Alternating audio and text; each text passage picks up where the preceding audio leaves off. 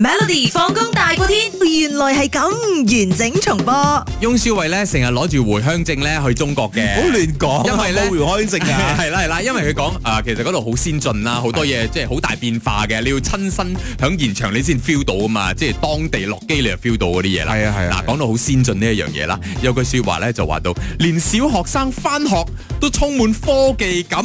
誒，究竟點樣充滿科技感呢？吓 A 鉛筆盒係用指紋解鎖嘅，B 書包係用指紋解鎖嘅。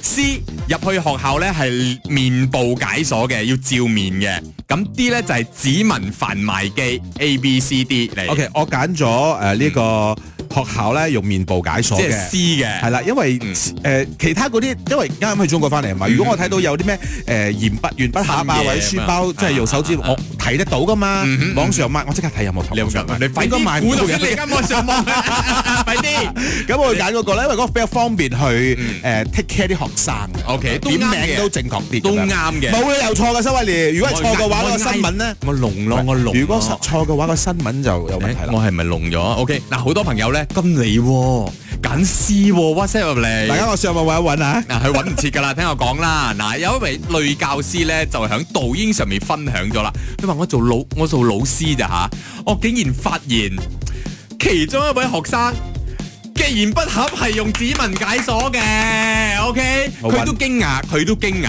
然之後咧，佢話需唔需要去到咁樣咧？跟住事件一曝光之後咧，好多網民咧就話：喂，你嘅鉛筆盒仲貴過裏邊啲鉛筆啊！明白有冇用啊？呢一樣嘢咁樣，佢話：，唉，冇用嘅喎，嘥氣嘅喎，點解要俾小朋友呢？即係用啲咁先進啊，咁有科技感嘅嘢，其實呢啲係無謂嘅設計嚟嘅咁樣咯。嗯有好多人都講係冇意義嘅設計之一啦，咁樣佢仲喺度揾，冇咯，我揾我揾唔到有。我 send 個新聞俾你睇啦有。咧講。唔信，你估佢話我老兒作童咩？文具盒指紋解鎖，嗯幾多錢知唔知啊？有錢啊！一百蚊啊，八一個哇，咁樣嘅喎。哇！你就係啦，買唔買啊呢個老直我唔買啦，因為而家都打字多嘛，我哋啲筆就係一支筆放喺我 bag 㗎咋，啊唉，唔知咩新聞嚟嘅。已經猜錯又賴我。